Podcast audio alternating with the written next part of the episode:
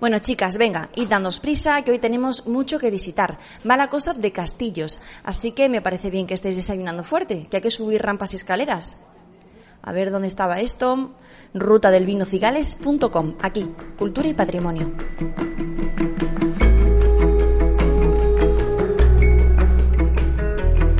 La comarca del Vino Cigales está llena de conjuntos patrimoniales de valor incalculable que se convierten en activos turísticos fundamentales para sus municipios. Monasterios, fortalezas e iglesias forman parte de la cultura de esta comarca. El patrimonio desempeña además un importante papel didáctico. Nos enseña a conocer cómo vivían nuestros antepasados y dejan un legado muy importante para nuestros descendientes. Los castillos y las fortalezas castellanas son, en ese sentido, una colección de auténticas lecciones de historia.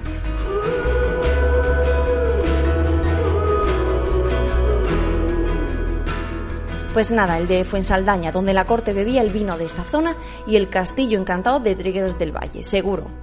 Y a ver si nos da tiempo de ir a Cabezón de Pisuerga y pasar por el puente de piedra por el antiguo camino real de Burgos, que seguro que les va a encantar. Lo mismo, podemos parar allí a comer. Bueno, vamos a ir viendo. Les voy a meter prisa que si no, salimos de aquí a las 12 de la mañana.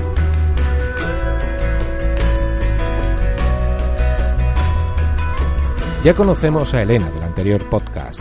Está entusiasmada con su viaje, con la historia, la cultura, con la gastronomía y el vino, con los dulces, ay los dulces, la miel y el chocolate, y con esa sensación extraña que tiene como de estar conociendo a personajes que pasaron por aquí algunos siglos atrás, y además exactamente por los mismos lugares porque la naturaleza sigue siendo prácticamente la misma, con campos de cultivo de cereal, vegas y cortados y el siempre presente Canal de Castilla, y porque el entramado urbano de los municipios también sigue siendo el mismo. Incluso algunas casas siguen siendo las mismas que las que conocieron el Marqués de la Ensenada o los Reyes Católicos o alguno de los personajes a los que vamos a conocer en esta segunda edición en la que esperamos que también aparezcan. Por arte de magia, como por encantamiento, porque también va a haber algo de ese otro tipo de magia misteriosa de ensoñaciones y que da un poco de respeto, pero que también atrae a muchos públicos. Seguimos poniendo el oído a lo que ocurre en este fantástico viaje que están haciendo por la ruta del vino de Cigales Elena y sus amigas. A ver si consigue además que alguna la releve al volante del coche, que está deseando tomar una copa de rosado fresco en el almuerzo. Aunque la cena no se privó, con moderación, por supuesto.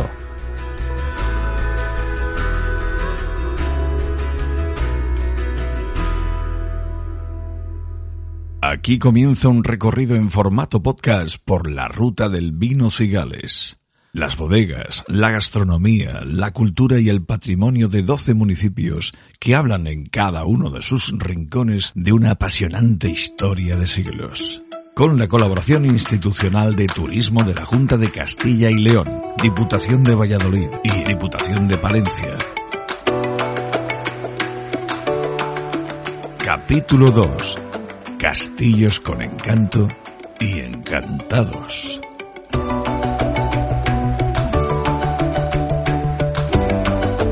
Pues nada, aquí estamos, Castillo de Fuensaldaña. Además de ser tan bonito y tan impresionante, aquí han sucedido episodios muy importantes de la historia. ¿No lo notáis? Como que es un sitio en el que te sientes muy muy pequeño. A mí me encantó desde que lo vi en la web. Venga, vamos, y no os hagáis miles de selfies que hay mucho que ver. El Pisuerga fue frontera en las luchas entre la corona de Castilla y el reino de León durante los siglos IX y X. Por ello se construyeron numerosos castillos, vigilando principalmente el paso sobre el río y por tanto con un carácter defensivo. Otros castillos y fortalezas se construyeron entre los siglos XIV y XV, cuando no había enemigos externos, sino que era época de intrigas palaciegas y luchas entre poderes nobiliarios.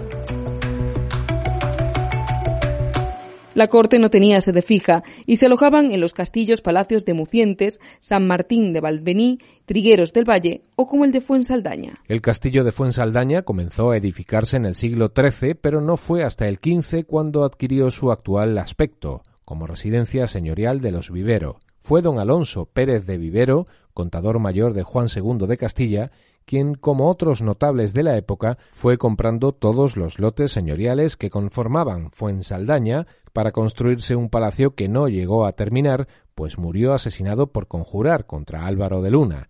El castillo fue confiscado por los reyes católicos por su apoyo a la reina Juana y no retornaría a su propiedad hasta 1490. Volvió a ser confiscado al heredero en 1520 como castigo por el asesinato de su esposa. Proyectado como castillo de la primera época de la Escuela de Valladolid, su dilatada construcción impidió la ejecución completa del proyecto inicial, no alcanzando la altura prevista en proporción con la torre.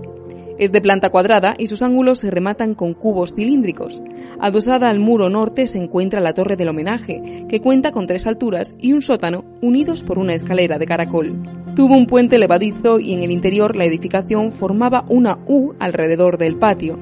En 1521 fue ocupado por las tropas comuneras y convertido en uno de sus bastiones defensivos.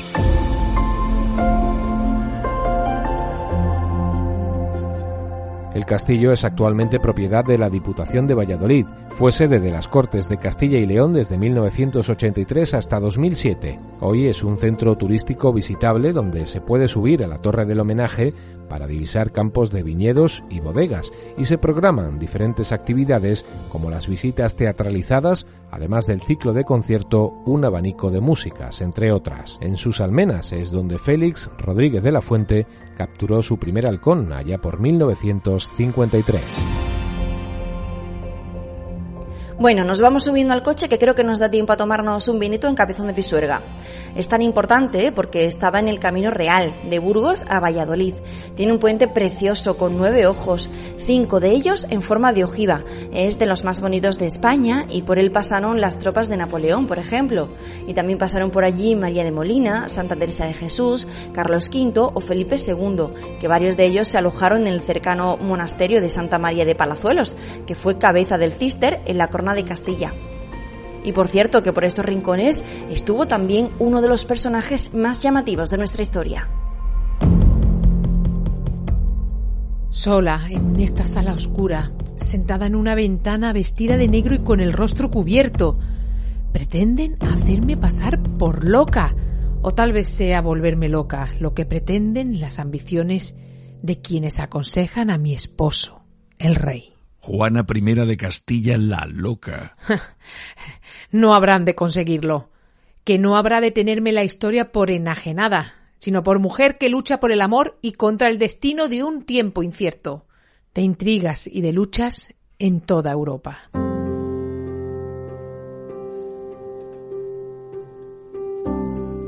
A Castilla ha llegado la corte después de meses de avatares, de pérdidas y naufragios, de traiciones y de estrategias oscuras, como la que ahora se gesta también a mis espaldas, por mi propio esposo y sus consejeros.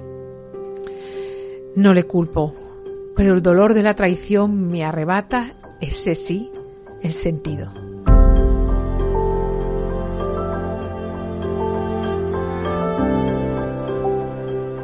ruta del vino cigales.com bueno, aquí estamos chicas, cabezón de pisuerga, listas para dar un paseíto y en el primer mesón chulo que nos encontremos nos vamos a tomar ese clarete fresquito con unos quesos. ¿Os parece?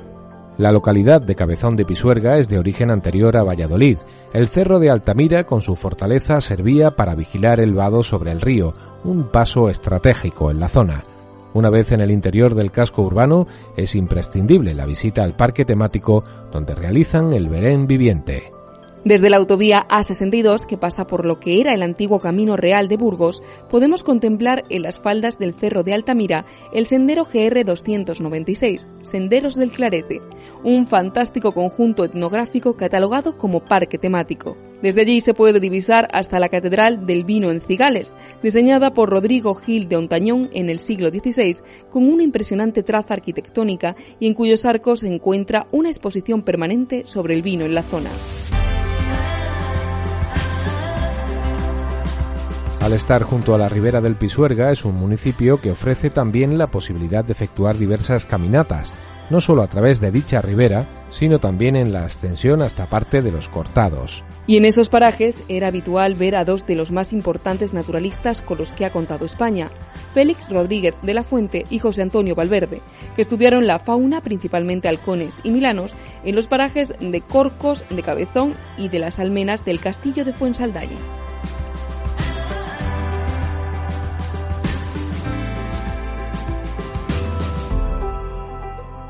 Ahora toca la visita a una bodega. Bueno, y también a los viñedos que la rodean, porque el cuidado de la elaboración de los vinos de denominación de origen cigales es desde el cultivo.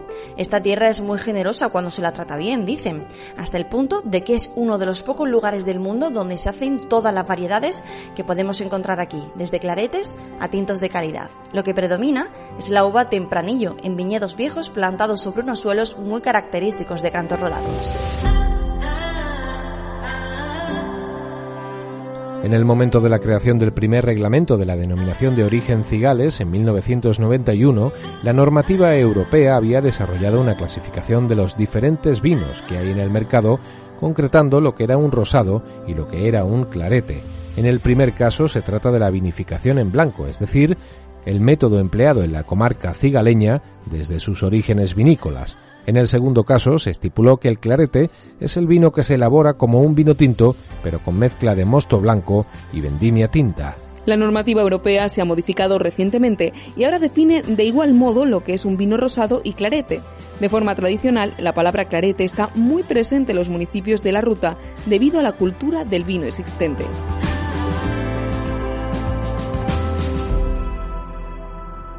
Mirad, otra vez vamos a cruzar por aquí el canal de Castilla. Parece que se va a unir muchas veces con el Pisuerga, pero no lo hace hasta que ya se unen en Valladolid, aunque pasa muy cerquita.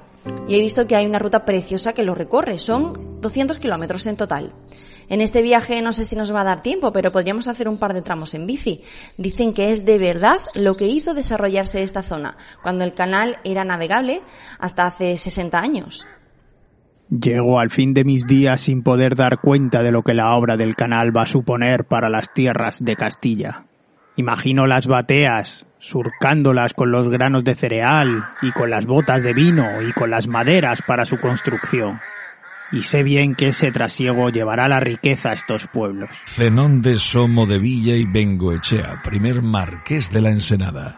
Del canal llegarán a los pueblos las viandas, los enseres y el agua que da la vida y será el mayor regalo para estos campos en los que se hunden las raíces de la corona.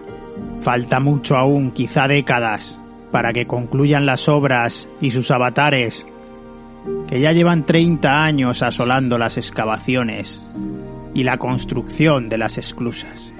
Pero llegará, estoy convencido, y será bueno para este tiempo y para esta tierra.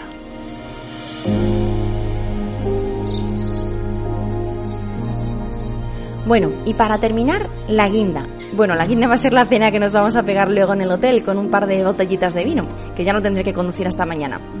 Ahora a un castillo encantado que tiene torreón fantasma y hasta guarida del dragón, que vive en el lugar en el que estuvo el primer lagar del castillo. Vamos a pasarlo bien, vamos, como niñas. El castillo encantado de Trigueros del Valle es una fortaleza del siglo XV que se ha tematizado dividiéndola en varias zonas temáticas, desde una auténtica mazmorra hasta un laboratorio de experimentos digno de una película de terror y, por supuesto, fantasmas que habitan la torre principal del castillo y una sala subterránea habitada por todo tipo de criaturas criptozoológicas. Es un lugar para disfrutar en familia en el que los más pequeños sueñan y se divierten con las recreaciones completadas con efectos especiales y de iluminación cinematográfica. Además, el castillo cuenta con un gabinete de las curiosidades con misterios y obras de arte de todas las culturas a lo largo del planeta. En el municipio también merece la pena un paseo por sus calles, que siguen conservando casas de adobe y piedra hasta el entorno de la imponente iglesia de San Miguel Arcángel, y por supuesto una visita a las bodegas entre viñedos y los tigales que dan nombre a la localidad. Y para tener muy presente el viaje en el paladar y ya de vuelta a casa, merece la pena llevar dos productos muy típicos en la zona. cualquiera de los de repostería y panadería que se elaboran en la localidad de Dueñas, que como todas las buenas zonas de vino cuentan con una amplia tradición por el uso del excedente de huevos, cuyas claras se utilizaban en las bodegas para clarificar el vino. Y por supuesto la morcilla de cigales, apreciada en la cocina doméstica y también en grandes restaurantes de todo el mundo, que han sabido apreciar su jugosidad y sus toques picantes como manda la tradición. Chicas, qué pena, aquí termina este viaje. Lo hemos pasado bien, ¿eh? Bueno, que sepáis que nos ha quedado mucho por conocer, pero siempre se puede volver. De hecho, yo creo que vamos a ir pensando en organizar otra escapada de estas. A lo mejor con los chicos. Y también se puede venir con niños, ¿no? Bueno, eso más adelante.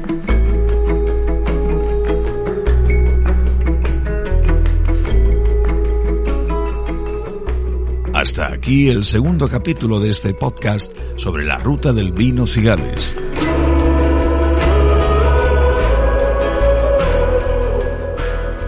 Una producción de Podcast to You con las voces de Chantal de la Cruz, Fátima Ramírez, Emma Camarero, Óscar Gómez, Luis Gresa, Emma Russo, Laura Russo, Alejandro Gómez, Ricardo Domine, Andrés Segura y José Luis Salas.